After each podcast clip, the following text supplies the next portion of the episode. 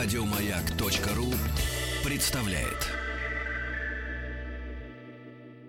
Радиостанция «Маяк» совместно с образовательным центром «Сириус» представляют проект Лекториум.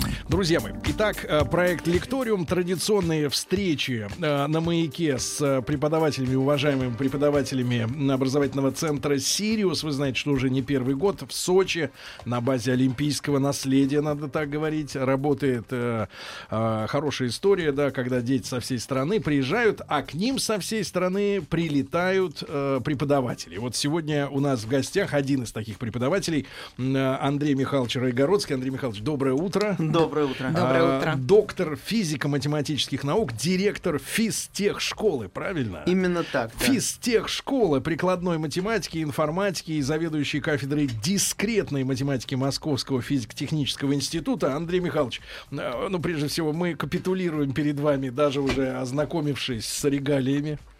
Так что... Ну, вы- названий много, да. да, вы с нами, если можно, слушатели, они немножко поумнее, но вы с нами э, поэлегантнее, хорошо. Ну, вот представьте себе, как будто мы, э, ну, скажем так, немножко Школьники. туповатые. Ну, да, хорошо.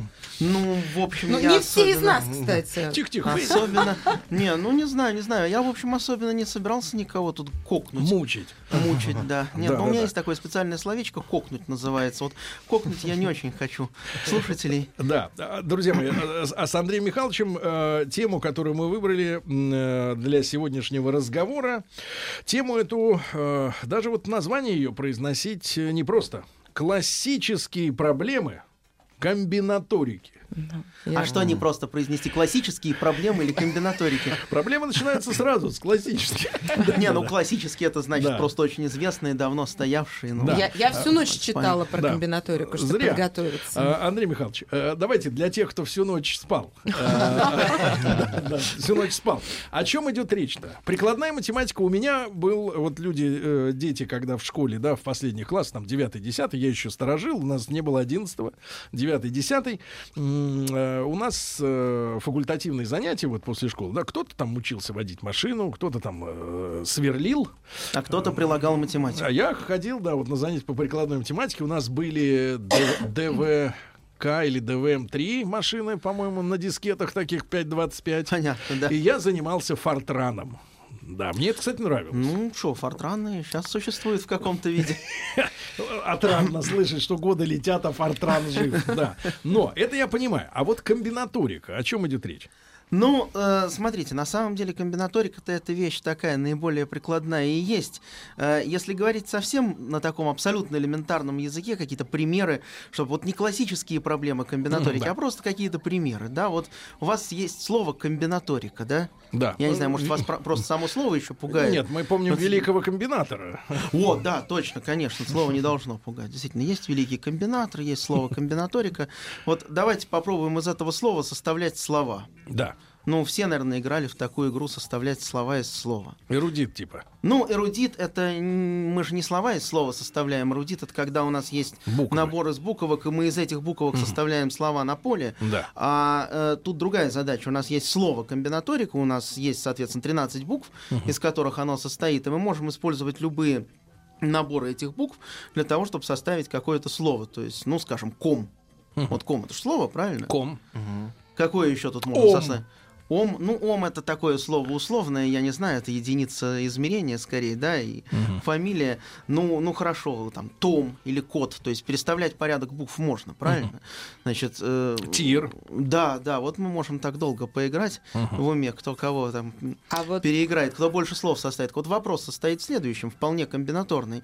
А сколько всего в принципе можно составить таких сочетаний букв из слова комбинаторика, если мы не ограничиваем никак длины этих сочетаний, разрешаем буквы выстраивать в любом порядке, но при этом хотим использовать только те буквы, которые у нас есть да? в распоряжении. Ну, количество может быть любым, при этом... Ну, я имею в виду, что если, например, в комбинаторике одна Комбинаторики буква 13. М, А, да, да. мы не да, можем, да. два. Ну, например, мы можем поставить так задачу, да, чтобы два раза букву М мы уже использовать не, не могли. Вот, но при этом мы можем составлять любые слова, в том числе на самом деле и неосмысленные. неосмысленно. Неосмысленные Это, тоже. например. Ну, мог, например, или там, я не знаю, Просто слоги какие-то. Просто какие-то наборы букв, да, просто какие-то наборы букв. Представьте себе, что вы э, имеете вот это слово комбинаторика, оно так разбросано по столу в виде отдельных буквок, как в том же самом эрудите. И вот вы берете пригоршни и зачерпываете несколько букв, и вы хотите посчитать в каком-то естественном смысле, с какой вероятностью у вас получится осмысленное слово. Ну, осмысленное Из это этих то- случайно а, Да, из этих Вот. случайных букв. Я хочу сказать, что каждая женщина ежедневно сталкивается с комбинаторикой, когда открывает шкаф, да, видит 100 юбок, 100 брюк и 100 блузок, а надеть нечего. Никакие комбинации не складываются. Это из Ну, этой же, да, области. Это, эм, так я бы сказал, не Буквы не перечислительная комбинаторика, а экстремальная. Экстремальная Да, комбинаторика. есть такой раздел комбинаторики, называется экстремальная комбинаторика. Значит, э, он отличается от перечислительной, про которую я только что говорил. И Но сбили все проф- равно это наука, согласитесь. Это совершенно наука, да, но, наука. но если можно, одеваться вот это наука. Вы закончу мысль. да, Не по- сбивайте доктора физтехшколы. Не сбивайте. Нет, директора физтехшколы. Директор. Да, но доктор физмат... На ну, э, да. Виноват. Значит, смотрите, э, вот перечислительная комбинаторика — это наука о том, как э, перечислить какие-то комбинации, посчитать количество способов составить слово из слова или еще что-нибудь в таком же духе. Так. А экстремальная комбинаторика — это наука о том, как придумать наилучшую конструкцию, наилучшую комбинацию. И вот когда вы говорите Наилучшую. про платье там или худшую, или какую-нибудь среднюю, но, в общем, такую, которая обладает в Ну, от слова смысле... экстремумы, да? Да, вот? от слова экстремум, да. Вот она обладает какими-то оптимальными, в этом смысле, экстремальными свойствами. Не в том смысле, что мы хотим какой-то экстрим, да, прыгнуть э, со скалы, а в том смысле, что мы хотим какую-то оптимальную комбинацию. И когда вы говорите о комбинации одежды, платьев, там, юбок, еще чего-то. Это скорее, ну, так, чуть-чуть в шутку, конечно, но экстремальная комбинаторика. что вряд вот ли вас интересует занимаемся. количество способов, с помощью которых вы можете одеться в течение года. Хотя это тоже вполне себе прикладная, наверное, задача, да? То есть вы можете задаться вопросом, а есть ли у вас возможность одеться по-разному каждый день в течение года? Существует ли такая возможность составить 365 различных нарядов? Это тоже вполне себе, конечно, комбинаторный вопрос. Но, с другой стороны, если говорить исторически, как это все складывалось, то, э, конечно, комбинаторика во многом мотивировалась, еще когда это происходило где-то в 16-17 веках, э, во многом мотивировалась задачами как раз теории вероятностей. Вот я начал пытаться говорить о том, что у вас разложены по столу карточки с буквами, ну там не карточки, Магнитики. рудите, магнитики, да, с буквами, вы их не видите, они разложены в каком-то совершенно случайном порядке, и вы с закрытыми глазами достаете пригоршни несколько из этих букв. Вполне естественный вопрос, с какой вероятностью то, что у вас получится в руке, представляет какой-то смысл с точки зрения русского языка. Ну а если речь идет о каких-то азартных играх, то вот вы бр- бросаете несколько игральных костей на стол и хотите посчитать вероятность Это того, что игроманы они... пытались высчитывать. Ну, знаете, как э, трудно назвать великого философа и математика и физика Паскаля игроманом, но тем не менее он во многом мотивировался задачами именно игровыми. Кости, карточные игры и так далее, когда придумывал свои классические, собственно говоря, объекты комбинаторики, то, что сейчас называется, вот знаете, есть знаменитая цитата, да, это вам не бином Ньютона, да, так вот бином Ньютона это такая основа комбинаторики на самом деле. Бином это и есть одна из э, вещей, которые придумывались во времена э, Паскаля, Ньютона, конечно, которого все знают со школы как великого и физика, и математика. Вот, то есть, э, ну, действительно так сложилось, что изначально комбинаторика во многом мотивировалась карточными играми, но это совершенно не значит, что ей занимались игроманы. Просто так формировалась наука.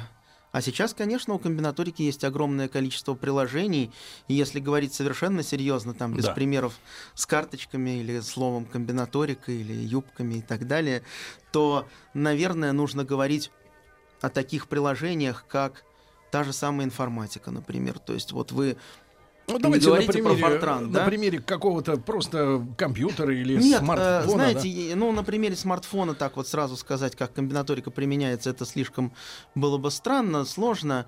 Э, Я бы сказал по-другому. Вот есть такая замечательная наука биоинформатика, которая сейчас исключительно популярна, конечно. Это что это такое? наука о том, как э, устроен э, гено- генотип человека, там разных животных. Э, это генетика фактически, то есть это способ обработки данных, которые содержатся в ДНК человека. Но ДНК вроде бы это вещь, которую проходит в школе, так что это не должно ни, никого из слушателей или из присутствующих здесь в студии особенно смутить. А ДНК это на самом деле последовательность символов, как и слово комбинаторика. Только символы эти это не буквы русского языка, как в слове комбинаторика, а это некоторые кислоты. Ну, их там всего четыре на самом деле, и получается такая последовательность очень длинная для человека, там это огромное количество символов. И если мы хотим расшифровать вот этот вот эту последовательность, понять, какие участки в ней за что отвечают, что э, отвечает, ну, условно говоря, так, если совсем на банальном За цвет языке. глаз, да. там. Ну, за цвет глаз, ладно, но за болезни, за какие-то, за генетические вещи, за наследственность, да? Как с этим, может быть, побороться, что надо изменить и так Мгм. далее, если мы хотим как-то решать проблемы, в том числе медицины, то это вопрос комбинаторики, потому что мы решаем задачу о сочетаниях букв в некоторой сложной последовательности. Это задача чисто комбинаторная. Также, конечно, конечно, есть такой совершенно замечательный объект, э, на самом деле тоже совершенно комбинаторный по природе своей и исключительно важный для всяческих приложений, про которые я обязательно сейчас скажу. Этот объект называется граф. Многие слушатели, которые не знакомы с математикой, должны, наверное, воспринимать слово граф как э, титул, да? Граф, князь, Да. там, маркиз. Вот. Но э, на самом деле, помимо того, что граф это вот э, Лев Николаевич Толстой был графом, да, граф это еще математический объект. Сейчас я попытаюсь объяснить, что это такое. Это действительно важно для различных приложений, для того, о чем я мог бы сказать в течение вот этой лекции, не знаю, беседы. Значит, э, давайте сразу этимология. Ну, этимология, то есть как происхождение слова, да. Э, на самом деле, в данном случае слово граф, оно однокоренное со словом график. Но вот график, все знают со школы, что такое график. Это просто когда вы изображаете на плоскости, на листке тетради, да, Кривую. некоторую кривую, кривую, которая соответствует определенной функции. Вот это вот называется график. На самом деле слово график переводится с греческого просто как рисунок. И граф тоже переводится как рисунок. Но это другой рисунок. Это не картинка кривой, не функция, а это картинка таких ну, если угодно, взаимоотношений между объектами. То есть представьте себе, что в аудитории, например, ну, вот этой виртуальной аудитории, с которой я сейчас разговариваю, сидит миллион человек. Да. Нет, ну, я, может быть, очень самонадеян, Нет, конечно. нет, вы нет. А может, наоборот, 10 миллионов, я уж Да. не знаю. Вот, эм, значит, сидит 10 миллионов человек, буду до конца самонадеян.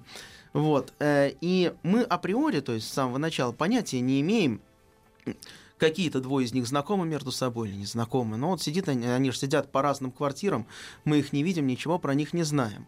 И мы заранее не знаем, какие именно 10 миллионов человек сидят и нас слушают. Но какие-то знакомства между ними точно имеются. То есть, я, ну, может, никаких, конечно, но это трудно себе представить, что если сидит 10 миллионов человек, то никакие двое друг с другом не знакомы. Ну, как-то Ну, это кто-то было бы- знаком. Кто-то, наверное, с кем-то все-таки знаком. Вот давайте организуем такую картинку. Так. Условно картинку. Нарисуем, представим себе, что это можно. Понятно, что руками это не сделать вот сию секунду, но на компьютере, может быть, это можно смоделировать. Нарисуем каждого из сидящих в аудитории людей как точку на листке тетради. Мгм. Неважно, где ее поставить, эту Точка. точку. Одна точка, другая точка, третья точка. Это все люди, мы их таким образом изоб- изображаем. Ну, понятно, что на листке 10 миллионов не изобразить, по крайней мере, за такое разумное время. Ну, где-то в компьютере вполне можно с помощью того же Фортрана сформировать такую вот картинку. Но это еще не все, это куча точек. А теперь давайте две точки, то есть двух людей, Которые знают друг друга. которые знают друг друга, соединим отрезком. Ну, две точки, а мы Да. их соединим отрезком. Ну, у нас получится такая картинка, в которой... Но она, в общем, хаотическая, потому что априори мы не знаем, как устроена наша аудитория, и в этом смысле возникает некоторый хаос. Но потом уже, когда она реализовалась, когда мы ее нари- нарисовали, ну, я не знаю, вы можете считать, что это хаос из отрезков, а можете считать, что это некоторое м, красивое изображение. А можно на Как- выставку нести, да, ну уже? да, как звездное небо, знаете, а вот на звездном небе еще нарисовали созвездия, появились такие же вот отрезочки. Вот, вот эта картинка называется словом граф. Мгм. Граф это множество точек, множество точек, ну, например, отвечающих людям. И множество отрезков, которые соединяют какие-то пары точек. У нас есть множество пар точек. Пары точек это пары людей. И в данном случае мы стали их соединять отрезками предполагая, что они между собой знакомы. Если они между собой не знакомы, мы отрезок не проводим. Так. Получается такая здоровенная конструкция, которая называется словом граф. Такая вот картинка. Э, Чтобы мне в дальнейшем никого не запутать, я сразу оговорюсь, что вот эти вот люди или точки, они называются вершинами графа, ну, такой стандартный термин. А отрезки, которыми мы соединяем некоторые пары вершин, называются ребрами графа. Ну, это довольно Вершины, ребра. Смешно, да, вершины, не, ребра довольно смешно, потому что ребра... Нет, но опять пока же, все графа, гладко, да. пока все Да, гладко. ну- Я чувствую, сейчас начнете Неплохо. расстреливать, да? Не-не, я, честно говоря, кокнуть-то не собираюсь. Нет, знаете, э, я сказал, что кокнуть случае, не конец. собираюсь, но с другой стороны, классики, к Да. вопросу о классике, говорили, что хорошая лекция, хорошая лекция, она должна состоять из четырех частей. Неважно какой продолжительности, хотя это тоже некоторое искусство, но вот первая часть, она должна быть понятна абсолютно всем. Вторая часть, что бы это ни означало, должна быть понятна только посвященным. Ну, что бы это ни означало. А третья? Тре- Четыре части всего. Третья часть должна быть понятна только лектору. Ну а четвертая можно догадаться. Никому. Ну, нет, ну можно сказать Господу Богу, конечно, но вот лектор должен прийти в такое состояние к концу лекции, Что уже и сам что не уже понимает. и сам не понимает, чего говорит, но зато говорит предельно вдохновенно. Вот, ну, еще раз повторяю, что у меня вроде бы здесь задача все-таки не такую лекцию прочитать, хотя почему бы и нет. У меня скорее задача все-таки рассказать что-нибудь. Но вот графы возникают, конечно, не только в связи со знакомствами между людьми, то есть вершинами графа могут быть любые объекты. Любые объекты могут служить вершинами графа, а, А ребра это ребрами- взаимосвязь. а ребра это некоторые взаимосвязи, совершенно верно, да. То есть, э, например, вот мой любимый пример, потому что я с этим достаточно много сам работал, к вопросу о приложениях, по-настоящему прикладной пример, это сложная сеть типа интернета или социальной сети. Так. Это то, что знают все очень хорошо. Ну вот тот же самый интернет, например. Вершины — это, ну, в зависимости... Устройство. Нет, э, не интернет тогда. Давайте говорить веб-граф, может быть, так будет понятнее. Веб — это э, у вас сайт или страница, Паутина, да? Э, Пути возникнут, да, но пути возникнут именно по ребрам. А сначала надо сказать, что такое ребра. Все проще. Вершины — это страницы, давайте считать, что страницы в интернете, ну, их там миллиарды, конечно. То есть еще больше, чем количество слушателей, которые есть где-то там вот за этим микрофоном. Э, миллиарды вершин — это страницы в интернете. А ребрами мы соединяем те и только те пары вершин, между которыми можно пройти по гиперссылке, то есть кликнуть на соответствующую синим выделенную, Мгм.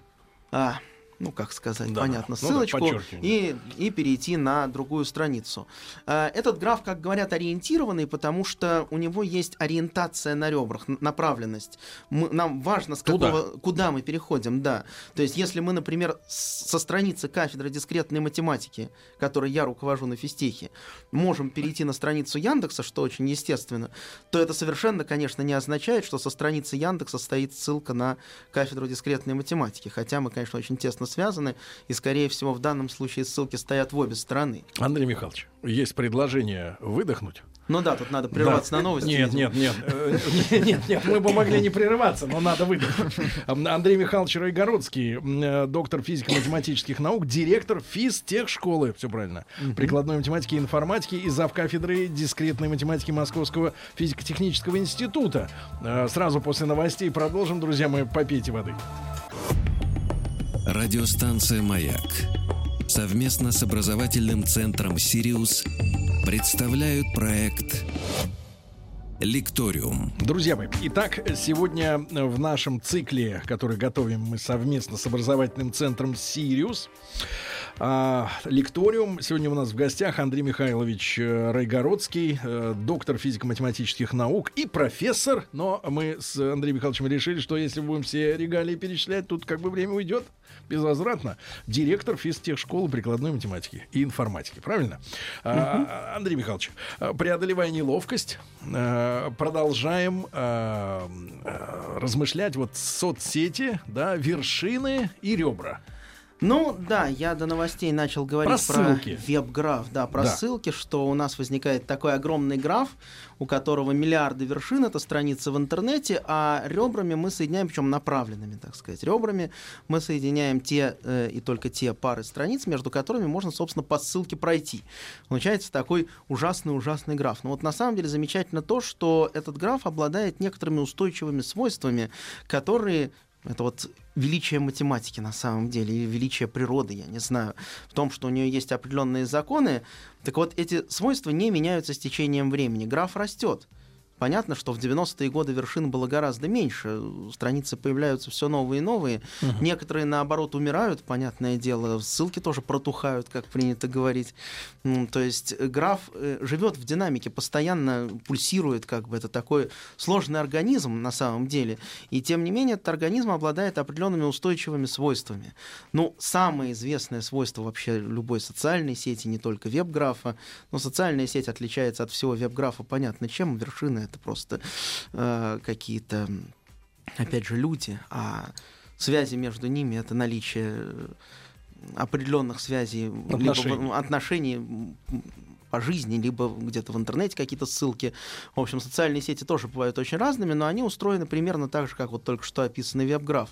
Замечательно то, что там есть свойства, как я уже сказал, вот одно из них, самое известное, я чуть-чуть сбился, это э, то, что называется шесть рукопожатий. Такой, такое статистическое наблюдение Все о том, что, друг с другом что через... каждые двое знакомы через не более чем шесть рукопожатий. То есть, ну вот я с кем-то знаком, этот человек знаком еще с кем-то. Это научный факт? Или... По такой цепочке можно выйти на практически любого человека в мире. Э, смотрите, это научный факт в том смысле, что есть определенные статистические подтверждения этому.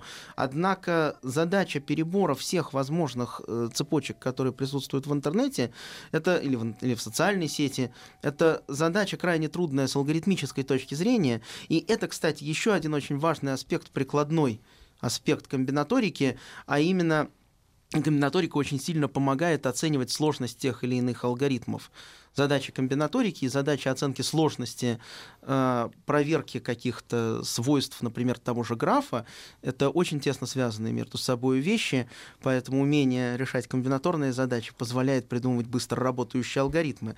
Но вот возвращаясь к шести рукопожатиям, это такой закон природы, который, ну как, вот знаете, вот есть закон всемирного тяготения. Ну, ага. Вот он вроде как подтверждается все время, а вдруг где-нибудь нарушится там. Сейчас вот на, на какую-нибудь скорость э, разгонимся, близкую к скорости света, и что-то изменится. Также и здесь, конечно, мы не можем подтвердить, вот полностью перебрать все э, возможные пары людей, потому что пар людей — это опять комбинаторная задача. Если всего людей у нас 10 миллиардов, условно говоря, то пар людей — это 10 миллиардов в квадрате, но еще поделить пополам. То есть это огромное число, это там что-то типа 10 в 18 степени, то есть 1 в 18 нулей. Это число, которое, ну, обработать-то не по силу, по большому счету, никакому компьютеру, даже этому супер МГУшному, ага. то есть Ломоносов, который. То есть это, это вообще это колоссальное количество комбинаций. Тем не менее, никаких нарушений этой закономерности не усмотрено. А стало быть, если даже она и нарушается, то это получается так редко, что этим можно пренебречь, когда мы используем это для каких-то конкретных приложений. И вот одна из важнейших задач современной прикладной комбинаторики — это задача построения комбинаторной модели сложные сети интернета, социальные сети. Есть и другие, есть всякие а, биологические а, сети. Позволю себе, ага. Э, товарищ профессор, задать главный вопрос. А я понимаю, что научные, э, так сказать, научные люди, люди науки, они творят бескорыстно. Ну, им интересно, они просто как бы в этом процессе находятся Там и живут.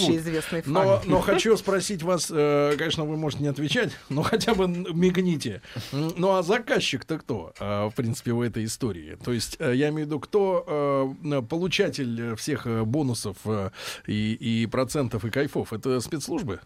Ну, вот, я да имею в виду, нет, вы знаете, виду, ну, основном... вот так, в мировой системе, я имею в виду, вот этот э, алгоритм контроля за связями между людьми, просто я не могу себе представить частное физическое лицо, которому было бы это реально важно. На практике, да. Нет, речь идет, конечно, не о частном физическом лице, но основные заказчики это те же самые интернет-компании, тот же самый Яндекс, ну, в нашем случае именно Яндекс в первую очередь. А но что, понятно, они хотят, что... что они хотят получить? Поиск в интернете, качество поиска. Вот если вы задаете поисковый запрос, да, то вы хотите же получить релевантный ответ. То есть ответ, который соответствует в вашем представлении тому, что Ну, вы искали. Ну, если говорить о Яндексе, первые 10 строчек они заполнят рекламой. Ну, это Тем, кто заплатил за то, чтобы вы увидели, Нет, да? я прошу прощения. Есть специальные строчки, которые для рекламы. Есть, собственно, топ выдачи, то есть верхняя часть выдачи. И э, эта верхняя часть выдачи это уже не реклама. То есть, если вы отделите вот ту верхнюю часть, которая посвящена рекламе, то дальше пойдут уже страницы, которые вы искали или не искали. И задача любого, любой поисковой системы, конечно, состоит в том, чтобы выдать вам по возможности наилучшие А вот страницы. этой- Это комбинаторная задача. тоже. Андрей Михайлович, но тут, э, понимаете, мы на что наталкиваемся. Я э, не компьютерщик, я, я вот как бы в школе этим занимался, потом отошел, как видите, достаточно далеко. Но, тем не менее, общаясь с э, людьми, да, э, ну, круг огромен э, общения, да, из разных сфер. И когда я говорю люд- с людьми, например, которые занимаются бизнесом, в том числе ориентированным, например, на продажи через интернет, да, я понимаю, что вот, может быть, этот прекрасный алгоритм Яндекса, который бескорыстно хочет помочь э, Василию Васильевичу Васильеву найти, значит, какой-то прекрасный товар, наталкивается на десятки компаний, которые за деньги делают так, чтобы как раз в этот список Яндекса контора пролезла та, которая надо. И, и это касается и политики, и э, экономики, и товаров, и услуг, и всего остального. То есть э, постоянно работают люди, которые хотят, чтобы к- при помощи каких-то приемов, я не, не могу сейчас жонглировать терминами, но они, уверен, есть, значит, э, чтобы товар пролез нечестно в этот список. Вот задача какая. Сделать действительно, может быть, механизм, который боролся бы э, с э, нечестным э, проли- Не, ну, пролезанием. Конечно, да. В, ча- в частности делается это. То есть, когда речь идет о том, чтобы скомбинировать выдачу таким образом, чтобы наверху оказались именно релевантные вам страницы, в том числе речь идет о том, чтобы побороться со спамерами или с оптимизаторами, которые, Вот, вот. пытаются, которые пытаются пролезть нечестными средствами наверх. Это такая борьба э, брони и пушки, как обычно. Чем сильнее броня, тем сильнее пушка, чем сильнее пушка, тем сильнее броня. То есть с обеих сторон на самом деле сидят, конечно, люди, которые в том числе сильны в комбинаторике. Мне Но- кажется, что они иногда переходят с одного места работы на Бывает, другое. бывает. Но э, смотрите, мы как-то немножко ушли в условную политику. То есть эм, я-то м, вроде про классические задачи комбинаторики хотел рассказывать, и так предполагалось, да.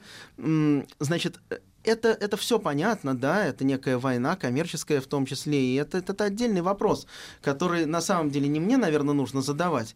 То есть мы, математики, как вы правильно в начале всей этой вот речи сказали, мы мотивируемся в первую очередь красивыми постановками, в том числе комбинаторными, если говорить о комбинаторике. И нам искренне кажется, что математика прекрасна сама по себе. Это вообще такой замечательный слоган, которым, наверное, можно было бы заканчивать, но я его произнесу сейчас, понимая, что мы еще не заканчиваем. Значит, математика, она прекрасна сама по себе, и не потому она прекрасна, что у нее есть приложение, а у нее есть приложение, потому что она прекрасна. У нее просто не могли бы не быть приложения. Вот. А красота математики, конечно, не в том, что мы побороли спам, а в том, что есть какие-то внутренние закономерности, но в том же интернете, в конце концов, которые априори ну, с какой стати предположить? Люди совершенно хаотично между собой знакомятся, расставляют ссылки.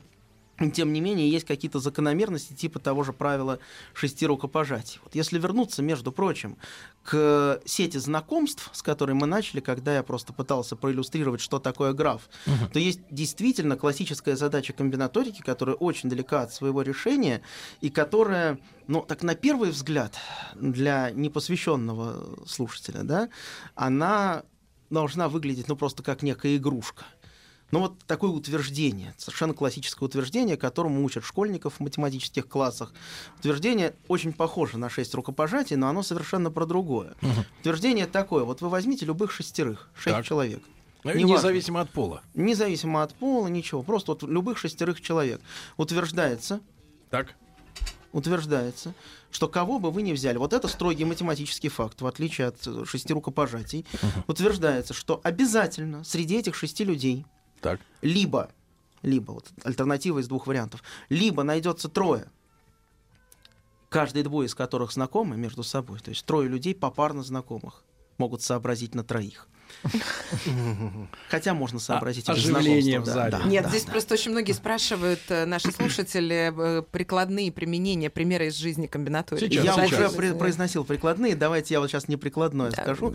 Э, Значит, либо найдется трое попарно знакомых людей, трое людей, каждый двое из которых друг друга знают, либо, если вдруг такого нет, треугольника такого из знакомств, да, то точно найдется трое, которые, наоборот, никто никого из них не знает. Вот они, они попарно друг с другом не знакомы. Такое вот абсолютно математическое утверждение про граф на самом деле. То есть в терминах графов говорится следующее. У нас есть граф на шести вершинах, любой совершенно. Ребра — это знакомство. Мгм. Любой граф на шести вершинах с любым набором ребер. Вот он зафиксирован. Утверждается, что либо в нем есть треугольник, ну то есть три вершины, каждые две из которых соединены отрезочком, ребром, либо в нем наоборот есть три вершины, никакие две из которых отрезком не соединены. Вот вы просто можете перебрать все графы, тупо перебрать, и убедиться в том, что это так. Вопрос. Можно вопрос обывательский. А, вы понимаете, почему эта закономерность э, вот существует? Конечно, понимаю, я могу ее доказать, но я боюсь, что доказывать без доски такие утверждения, Ну, ну, просто и вот, еще к тому э, же в совершенно популярной лекции было бы Пони- странно. Я про- я имею в виду понятийно. Это, это вот почему это двух треугольников? э, Почему этот закон существует? То есть, э, э, то есть, как, кто это придумал? Э, Или, или как, на так как, на- мир как устроен, но получилось? так вот мир устроен, понимаете, вот так получилось. Это Э, чудо? Но это не чудо, это математический факт, просто вот так устроено наше м, комбинаторное существование, понимаете? Вот, вот, вот есть законы природы, Это закон, математике как тоже число есть. пи. Ну, если хотите, как число пи, ну пи это тоже м, число, которое посчитано до любого количества знаков, и про него очень много что известно.